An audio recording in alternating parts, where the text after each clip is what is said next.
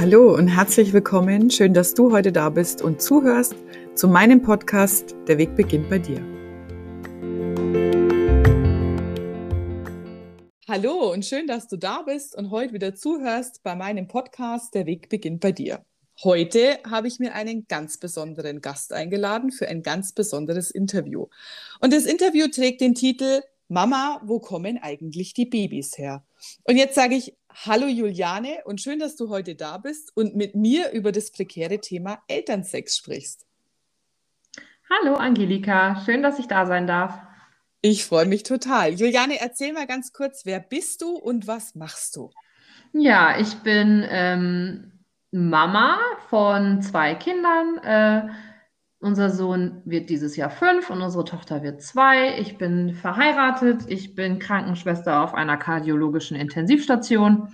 Ich bin äh, im Nebengewerbe selbstständig als Heilpraktikerin und ähm, kümmere mich da so um Frauenbelange wie Hormonprobleme, Kinderwunschtherapie, ähm, Wechseljahrsbeschwerden, aber auch äh, ganz normale, sag ich mal, Akuterkrankungen sowie äh, in der Praxis bin ich mit drei Hebammen zusammen und da kümmere ich mich auch um die Schwangeren aber auch um die ähm, Kinder mit Trageberatung, Schlafberatung, Schreibabyberatung und ich gebe auch noch einen Babykurs.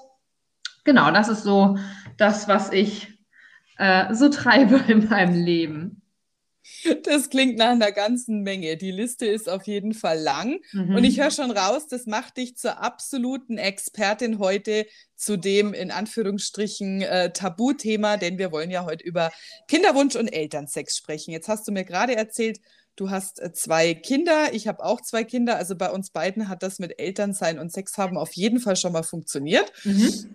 Erzähl doch ein bisschen, wie lief es denn bei dir ab mit eurer Kinderplanung? Ja, also äh, wir haben, oh Gott, wann haben wir denn geheiratet? 2014. Und ähm, ja, dann haben wir gesagt, wir sind ja, wir können lange zu zweit sein, zu dritt, zu vier, zu fünf, zu sechs, was auch immer da kommt die Zeit ist auf jeden Fall länger als die, die wir zu zweit haben und haben dann gesagt, ja, wir warten das. Also wir leben erst noch mal unser Eheleben als Ehepaar aus und äh, sind auch noch mal weit gereist, äh, nach Bali zum Beispiel. Ja, und dann haben wir uns ähm, ja irgendwann dazu entschieden, dass wir dann doch äh, in die Kinderplanung gehen wollen. Und tatsächlich hat es äh, bei uns auch ganz gut äh, und schnell geklappt. Aber äh, ich muss sagen, ich habe halt viel in meinem Umfeld mitbekommen, wo es da nicht so gut geklappt hat, was dann halt mein Interesse geweckt hat, warum ich mich in diese Richtung halt fortgebildet habe. Sehr gut. Genau. Jetzt, hast du, jetzt hast du mir schon erzählt, du bist auf der einen Seite Krankenschwester und auf der anderen Seite aber äh, selbstständig im Nebengewerbe. Hat das was damit zu tun, dass sich deine Position verändert hat, nachdem du Mama geworden bist? Also was hast du vorher gemacht, bevor du Mama geworden bist? Also da war ich auch auf der gleichen Station, aber in einer ähm, Vollzeit oder vollen Anstellung mit einer 100-Prozent-Stelle.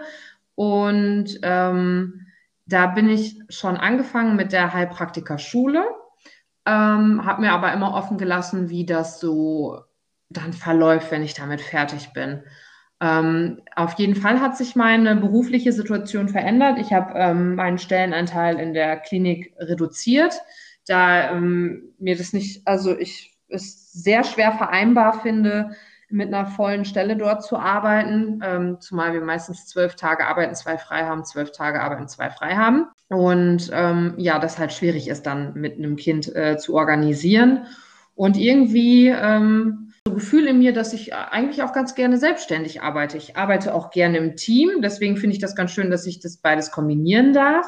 Und ähm, ja, habe dann äh, nach meiner ersten Elternzeit äh, mich auch dann ziemlich zügig im Nebengewerbe selbstständig gemacht. Spannend, finde ich eine totale Herausforderung und dann heraus aus den noch zwei Jobs nochmal ein zweites Kind zu kriegen. Lief es beim zweiten Mal mit der Kinderplanung genauso entspannt und einfach wie beim ersten Mal oder war es da anders?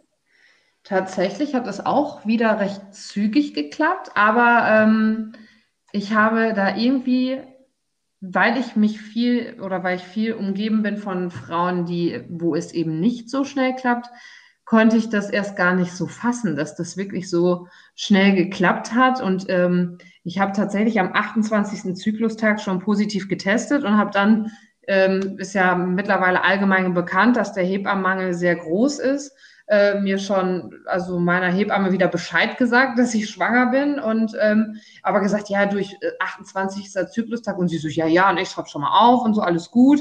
Und ähm, ja, irgendwie war ich total überrascht, dass, dass eben nichts passiert und äh, ich schwanger geblieben bin und ähm, ja, ich, dass alles so gut geklappt hat total spannend, wie du das erzählst. Bei mir war es relativ ähnlich, also auch schon beim ersten. Mein Mann und ich haben ja erst geheiratet, als ich schon hochschwanger war. Wir dachten immer, wir können unverheiratet glücklich bleiben, aber die Zeit, in der ich in China gelebt habe, hat es dann ein bisschen durchkreuzt unsere, unsere Pläne, weil es in China sehr schwer ist, tatsächlich unverheiratet Kinder zu kriegen.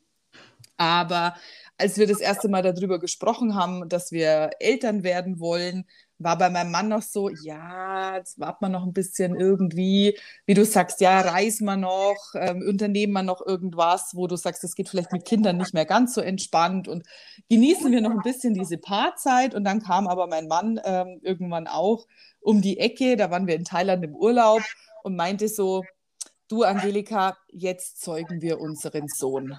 Und da habe ich gedacht, ja, ist okay, ja, also weißt du, bist im Urlaub, entspannt. Ich glaube, wir hatten schon ein Gläschen Wein getrunken oder so. Ja, gut, dann zeugen wir halt den Sohn, ist in Ordnung. Ähm, es ist dann nicht der Sohn geworden, sondern die Tochter, aber ich war tatsächlich, äh, ich sage immer ganz spaßig, ein Schuss, ein Treffer. Das Thema hat sich erledigt. Ich war sofort schwanger. Und dann kam irgendwann die Thematik auf, wir wollen ein zweites Kind. Und da war es wieder ähnlich. Wir saßen abends am Sofa und haben so ein bisschen hin und her überlegt, macht es Sinn, länger zu warten? Ist ein größerer Altersabstand gut oder vielleicht lieber ein bisschen schneller? Dann, ich war ja eh raus aus dem Job und so. Und dann haben wir gesagt, nee, komm, ähm, versuchen wir es gleich nochmal. Und wie so oft, wie du sagst, ja, man ist von dieser Thematik so umgeben, dass es eh ein bisschen länger dauert. Ich hatte mir das auch so vorgestellt, naja, probieren wir es halt mit dem zweiten und ähm, dann schau mal, irgendwann bist du dann schwanger. Und dann war es tatsächlich wieder genauso, dass ich im nächsten Monat schon wusste, okay, das war wieder ein Schuss, ein Treffer, das Thema hat sich. Und ich war mit meiner zweiten Tochter schwanger, aber ich habe das auch im Umfeld bei sehr vielen Freundinnen erlebt, dass es eben nicht immer so funktioniert und der Druck, der dann aufgebaut wird, sei das jetzt von, von dem Pärchen selber oder auch von außen, der wird irgendwann enorm. Wie erlebst du das denn in deiner Arbeit? Ist der Druck auf die äh, werdende Mama oder die Mama, die oder die Frau, die plant, Mama zu werden, groß in dem Moment, wo sie kommuniziert, dass sie Mutter werden will und es dann vielleicht so schnell nicht klappt? Doch, das ähm, erlebe ich schon. Ähm, der Druck von außen ist ähm, hoch gerade sogar auch von der engsten Familie, die dann ähm, zum Beispiel so Sprüche bringen, so, auch wenn man das jetzt nicht ganz offen kommuniziert, ähm, dass man in der Kinderwunschphase ist, sage ich mal, ne? dass dann gesagt wird, ja, äh, guck mal, wenn so wie, wie mein Kind da spielt oder so, das könntest du ja auch alles haben, zum Beispiel. So ganz unbedachte Sprüche, die da kommen, wo, glaube ich, der, der das sagt oder die, die das sagt, gar nicht drüber nachdenkt ob dahinter vielleicht äh, doch eine andere Geschichte steckt, ähm, wo es eben nicht so einfach klappt oder auch ähm, Sprüche wie, ja, also äh, was Leute immer erzählen, dass das mit dem äh, Kinderwunsch äh, so schwierig ist oder dass es bei ganz vielen gar nicht so schnell klappt. Also das glaube ich ja nicht. In meinem Umfeld sind so viele schwanger, das kann ich, ne, das kann ich mir gar nicht vorstellen. Und ähm, ich merke halt, dass das die Frauen sehr, sehr trifft, aber sie in dem Moment auch nicht sagen möchten, weil es immer noch ein Tabuthema ist, wenn es nicht klappt und wenn man sich Hilfe holen muss dafür.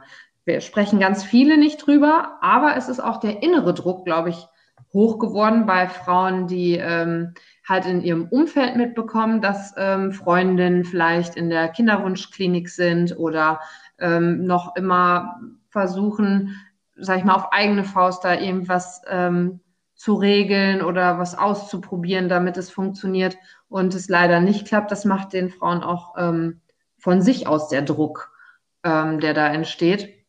Und da sind auch ganz viele, wo, glaube ich, das Umfeld gar nicht den Druck macht, sondern eher die eigene Person. Und hast du das Gefühl, deine Klientinnen haben so generell auch Schwierigkeiten, darüber zu sprechen? Also auch zu sagen, ähm, für mich dreht sich in meinem Kopf schon sehr viel um dieses Thema, aber weil ich mich mit niemand austauschen kann, wird es auch immer schwieriger. Ja, das äh, erlebe ich schon so. Ich hatte tatsächlich bis jetzt nur ein Paar, was sehr offen das kommuniziert hat, dass sie in der Kinderwunschbehandlung äh, sind. Und wie kann ich mir das bei dir vorstellen? Also ich bin jetzt ein Pärchen. Kannst du so ein bisschen erzählen auch, weil ich finde es immer auch so schwierig, was ist denn normal? Also sind es normal, man sagt ja irgendwie so sechs Monate, wenn man sagt, komm, jetzt wollen wir ähm, Nachwuchs, wie lange dauert es denn im Durchschnitt und ab wann sollte ich mir den Gedanken machen, mir vielleicht Hilfe zu holen? Also kannst du so ganz grob umreißen, wie das bei dir dann aussieht? Ja, also man kann sagen, ich meine, dass die WHO eine Definition hat, wer zwei Jahre alle zwei Tage Geschlechtsverkehr hat und äh, dann nicht schwanger wird, ähm, ist ungewollt kinderlos oder ähm, hat ein Problem mit der Fortpflanzung. Ähm, ein halbes Jahr zu, ist, glaube ich, aber für alle, auch für die meisten Frauenärzte hier zumindest in der Umgebung, ein Peilwert, wo alle sagen, ja, hm, das gestehen wir auf jeden Fall mal zu und warten das erstmal ab, ob sich da überhaupt was tut. Aber es kommen viele Frauen auch schon, ähm, schon vorher, die sagen, hm, irgendwas stimmt nicht. Ich habe das Gefühl, meine Hormone, da passt irgendetwas nicht. Können wir da mal nachgucken? Oder die dann wirklich schon äh, wirklich zwei, drei Jahre dabei sind und äh, der Frauenarzt weiterhin immer noch ganz entspannt ist und sagt, ja, das ist Stress, sie machen sich einen Kopf äh, und aber auch nicht wirklich großartig weiter guckt. Ähm, genau, wir machen ein großes Anamnesegespräch. Das dauert äh, wirklich auch äh, irgendwie so eine Dreiviertelstunde, da wo ich alle möglichen Sachen abfrage an Vorerkrankungen und Lebensgewohnheiten und sowas. Und ähm, meistens mache ich in dem Termin auch noch mal eine Akupunktur nach der Anamnese, wo ich dann gucke, welche Punkte da gut passen und ähm, mache mir dann noch mal Gedanken dazu, was der Grund sein könnte versuche dann phytotherapeutisch, also mit Heilpflanzen, äh, vielleicht nochmal die einzelnen Zyklusphasen zu unterstützen. Ähm, interessant ist eigentlich aber immer mal, sich die Hormone anzugucken. Ich teste die im Speichel und ähm, genau, da werden die freien Hormone getestet. Das macht man dann am 21. Zyklustag, je nachdem, wie lang der Zyklus halt ist. Beim 28-Tage-Zyklus ist es der 21. Zyklustag. Genau, und dann, ähm, wenn die dann bestimmt sind, besprechen wir den Befund und äh, gucken dann mal, ob also welche Therapieform dann ganz äh, gut dazu passt. Ich mache auch äh, therapeutische Frauenmassage, die ich da auch immer sehr gut äh, empfehlen kann, in welchem Zyklus, in welcher Zyklusphase mich, man sich gerade befindet. Äh, so wird es halt abgestimmt, ne, welche Therapie man dann macht. Jeden zweiten Tag Sex? Nein. Okay. Gut. Nein, auf gar keinen Fall. Also ich glaube, je länger der Kinderwunsch dauert, umso weniger Lust haben die Paare auch dazu. Mhm. Ja, ich glaube, dann irgendwann, irgendwann wird es auch so Zwang wahrscheinlich. Ja, genau. Es ist halt mit viel Druck verbunden auch. Ne? Ähm, das Ziel ist klar, der Akt dazu ist auch klar. Ähm, es hat oft nicht geklappt. Man ist vielleicht äh, auch frustriert deswegen und ähm, ja, nimmt dem Ganzen so ein bisschen so die Romantik auch, ne? Mhm. Gibst du dafür auch so konkrete Tipps? Was kann man machen, um das einfach wieder für sich entspannter anzugehen? Oder äh, hat es gar nichts mit deiner, in Anführungsstrichen, Therapieform zu tun? Doch, also schon.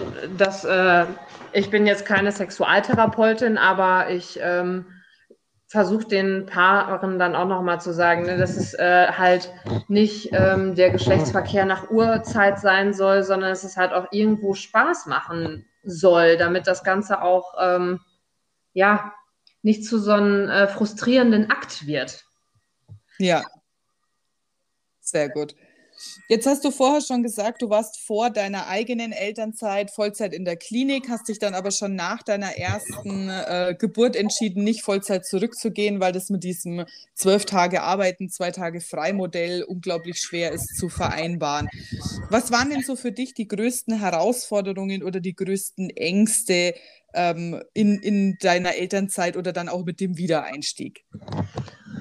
Ähm auf unsere Kinder gesehen muss ich sagen, dass man halt äh, oder dass ich den Kindern nicht gerecht werde, dass die, dass ich zu wenig Zeit mit ihnen verbringe und auch ähm, so auf unsere Familie gesehen, dass die Familienzeit einfach darunter leidet und zu wenig ist. und natürlich der Haushalt auch äh, ordentlich zu kurz kommen könnte. Aber auch beruflich gesehen, ja, ich bin auf einer Intensivstation, da ändert sich äh, immer mal wieder irgendwas. Und das äh, war schon eine Herausforderung, ähm, dann mit dem Wiedereinstieg halt dem gerecht zu werden. Hattest du das Gefühl, du wirst auch wieder gebraucht oder war das eher so beim Wiedereinstieg, dass du das Gefühl hattest, oh, da kommt jetzt noch eine in Teilzeit, die will eigentlich gar keiner mehr? Doch, ich glaube, ich hätte auch sagen können, ich komme nur einen Tag im Monat.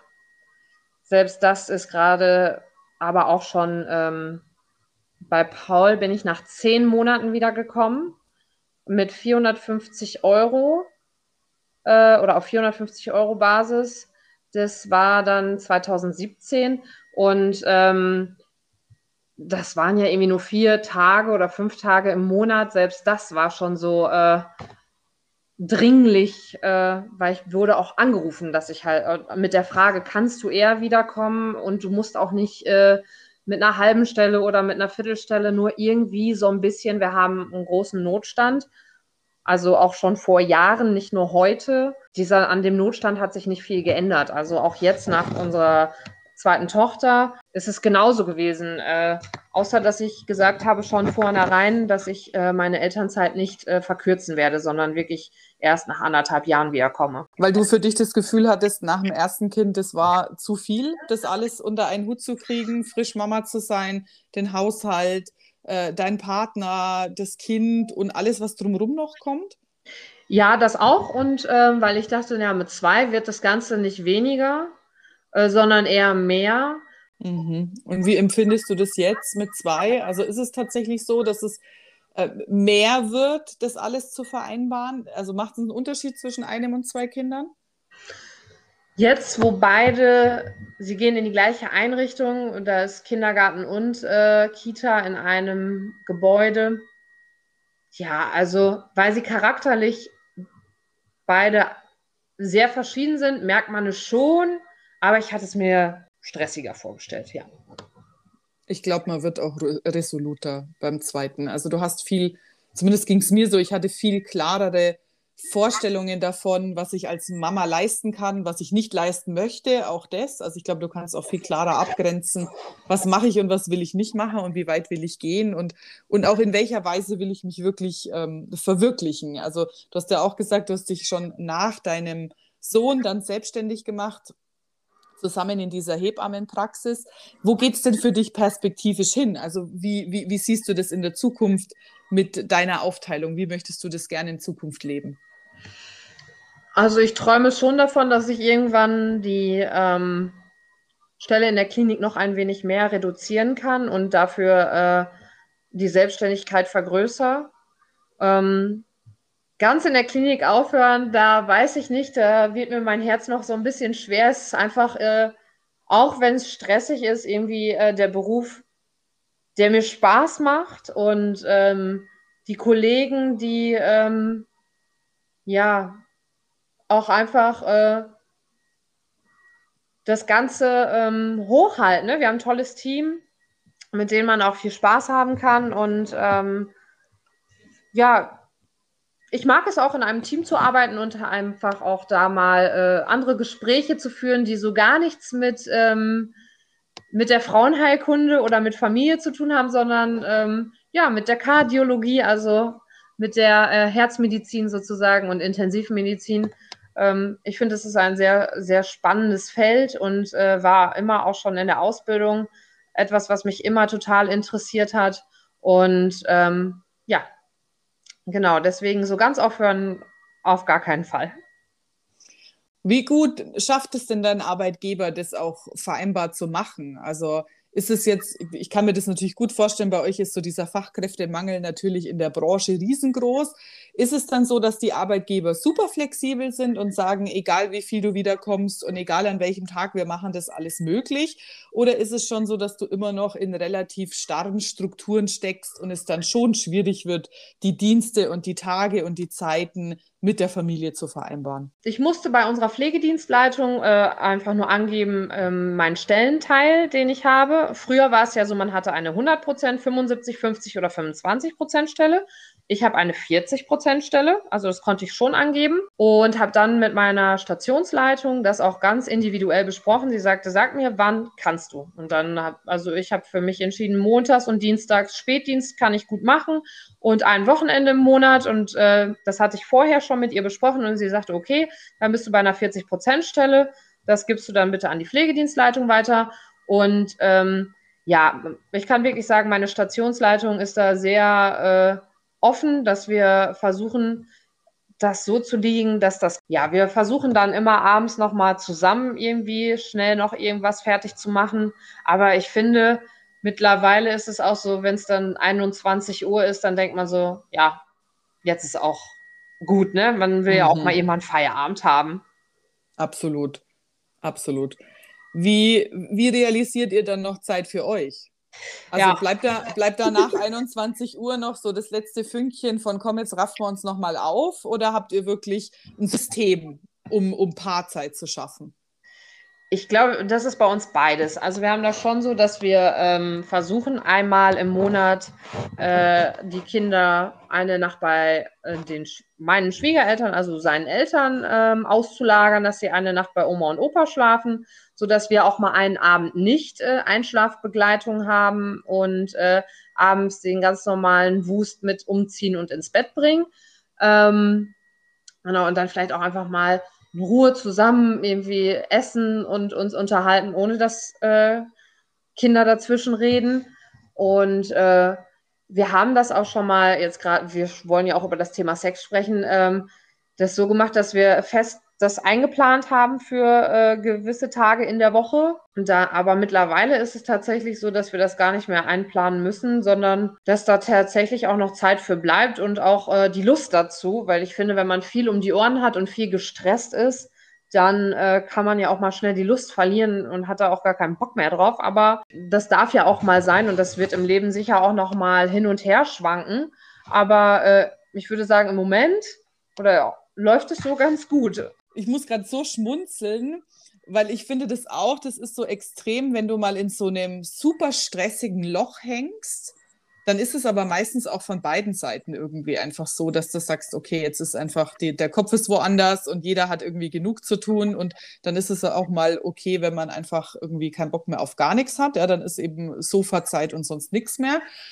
Ähm, aber sich dann bewusst wieder Zeit zu nehmen und zu sagen, wir haben Zeit für uns und nehmen uns auch ganz bewusst diese Paarzeit raus, um wirklich mal ganz banale Dinge wieder zu tun, entspannt essen. Irgendwas, was die Kinder vielleicht gar nicht essen würden. Also irgendwas, was dann auch was Besonderes ist, was du so im Alltag nicht kochen würdest. Oder ganz entspannt zusammen äh, ein Gläschen Wein trinken und mal nicht irgendeine Serie auf Netflix schauen, sondern wirklich sich mal wieder unterhalten. Und dann, wie du das auch gesagt hast, ja, dann kommt es wieder von ganz alleine, ähm, dass sich das so entwickelt und einfach auch wieder so eine Routine äh, irgendwie reinkommt, obwohl Routine vielleicht eher äh, negativ klingt, aber in dem Fall empfinde ich das auch bei uns als total positiv, ähm, dass du merkst, das ist dann einfach so wellenartig, aber das entwickelt sich wieder. Und was wir auch machen, was für uns sehr gut funktioniert, wir haben immer so einen Samstag im Monat, wo meine Schwiegereltern die Kinder morgens um neun abholen und dann so bis, ich sag mal, abends 17, 18 Uhr bei sich haben.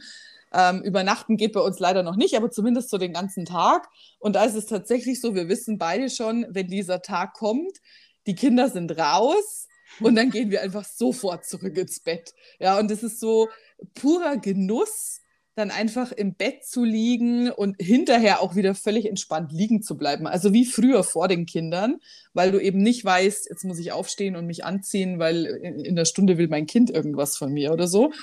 Und dir dann nochmal irgendwie vormittags um elf einen Kaffee zu machen, nachdem du ganz entspannt äh, Sex hattest und immer noch nackt im Bett liegen und dann deinen Kaffee trinken. Also so wirklich, ähm, ja, so, so ganz entspannt in den Tag hineinleben. Ähm, das, das ist so mein absoluter Geheimtipp, was jetzt in unserem Fall gut funktioniert. Aber ich glaube, ich weiß nicht, ob du mir dazu stimmst, da muss auch jedes Pärchen so für sich äh, die eigene Lösung finden, die gut klappt. Genau, das auf jeden Fall. Ne? Jeder muss so seine eigene Melodie finden. Und äh, wie du sagst, so, ähm, das Alter der Kinder spielt auf jeden Fall, glaube ich, auch eine Rolle. Obwohl ich sagen muss, wenn man, äh, wenn man auch nur so ein kurzes Zeitfenster hat, also auch gerade so für den Alltag, finde ich, man braucht nicht unbedingt ähm, immer so diese ausschweifenden ähm, Stunden, ne? also wo man jetzt lange Sex hat oder dann auch ein intensives, langes Vorspiel, sondern man kann ja auch mal so eine kurze Zeit nutzen für ein Quickie und das finde ich ist auch mal ganz schön. Ja, es reicht, also bei uns im Alltag, es reicht eine Folge Pepperwoods, kann ich da nur sagen. Ja, genau, sowas gibt es bei uns auch. Paw Patrol, eine Folge reicht auch. Ja, Paw Patrol ist bei uns auch ganz groß. also eigentlich ist es egal, was die Kinder gucken, aber eine Folge reicht. Ja, genau. Oh, sehr gut. Was hat sich denn äh, für, von deiner früheren Vorstellung, wie das so wird, wenn man Eltern ist und äh, zwei Kinder hat, äh, was hat sich denn von der Vorstellung bei dir bewahrheitet oder was ist komplett anders? Oh Gott, also ich glaube komplett anders. Ich hatte so immer gedacht, ja, wir müssen das und das noch machen und hier auf ein Konzert fahren und dahin fahren und dieses machen.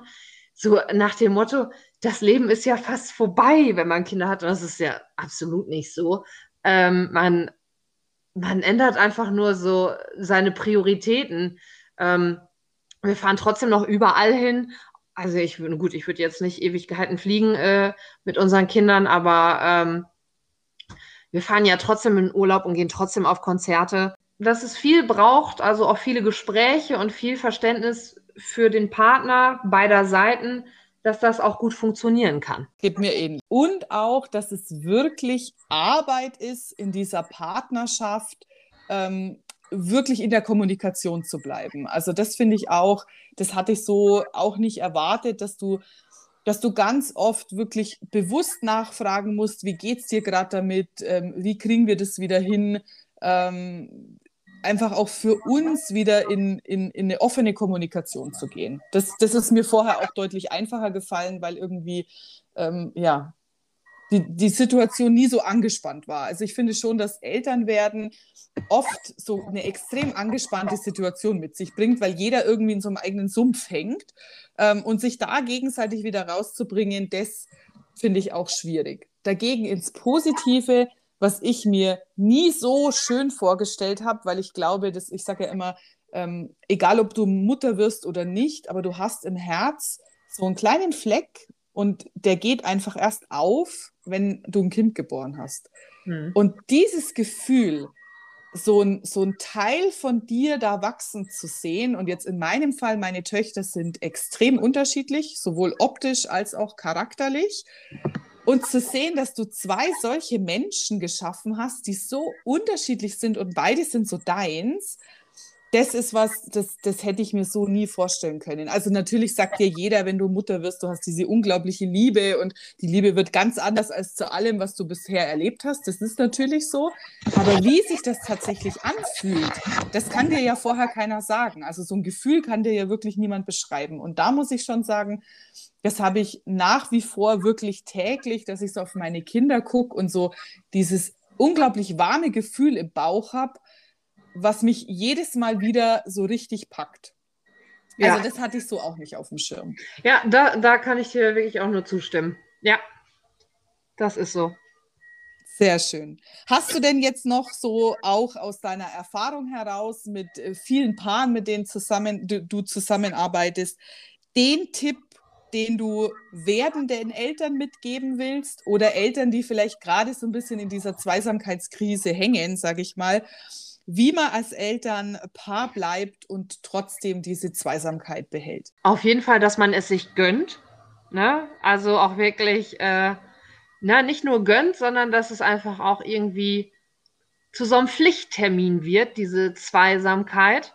Denn was man nicht gibt, auch wie zum Beispiel das Küssen oder auch eben der Sex, wenn man den nicht, äh, wenn man es lange nicht macht, ich sag mal, wenn man aufgrund von Geburtsverletzungen und Stillen und dies und das, vielleicht ein halbes Jahr keinen Sex hat, ich glaube, dann kommt man irgendwann zu diesem Punkt, wo man das auch irgendwann nicht mehr so vermisst. Denn wenn man viel Sex hat, dann äh, finde ich, merkt man, dann hat man auch mehr Lust. Und wenn man halt wenig Sex hat, dann hat man halt auch weniger Lust.